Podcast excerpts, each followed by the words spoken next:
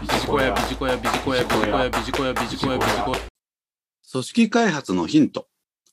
リーダーシップバイアスに陥らない。ということで、今回は情報提供させていただければと思います。私たち管理職にとって、次世代のリーダー、すなわち私たちの後継者を育成をしていくということは喫緊の課題でもあり、必須の役割と言ってもよろしいかと思いますけれども、そういったことを考えたときに、ぜひ知っておきたいテーマ、リーダーシップバイアス。これに関して今回情報提供をさせていただければと思います。次世代の管理職育成を考えたときに、特に経験豊富な男性の管理職の方々は、リーダーとはメンバーをぐいぐい引っ張っていく強い人でなければならないというふうに無意識のうちに思ってらっしゃる方が多いようです。結果として、案に男性の部下を候補者として考えていることが多いです。すなわち、女性の部下の方がなかなか候補者にならない理由の一つ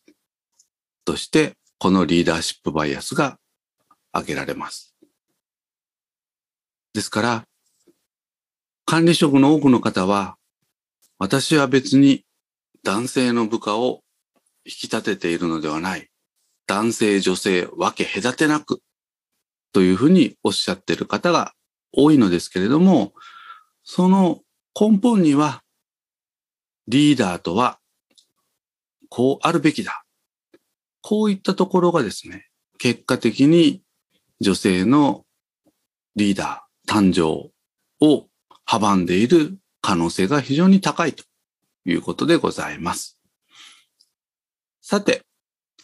果たしてリーダーとは本当にメンバーをぐいぐい引っ張っていく強い人でなければならないのでしょうか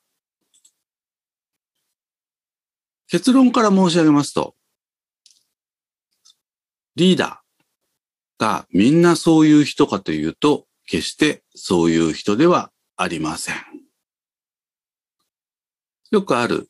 管理職の方が、ロールモデルがいないからリーダーが育たないというふうに言っている方が陥りやすい罠の一つと言ってもよろしいかと思います。これはリーダーシップとはこうあるべきというリーダーシップバイアスと言って差し支えないと思います。昨今のリーダーシップスタイルで申し上げますと、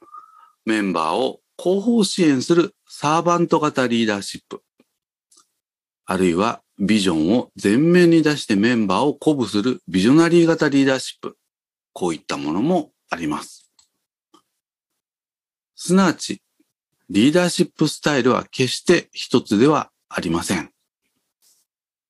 リーダーシップの発揮の仕方は、その人に合ったリーダーシップスタイルで構いません。こういったところをぜひ明記をして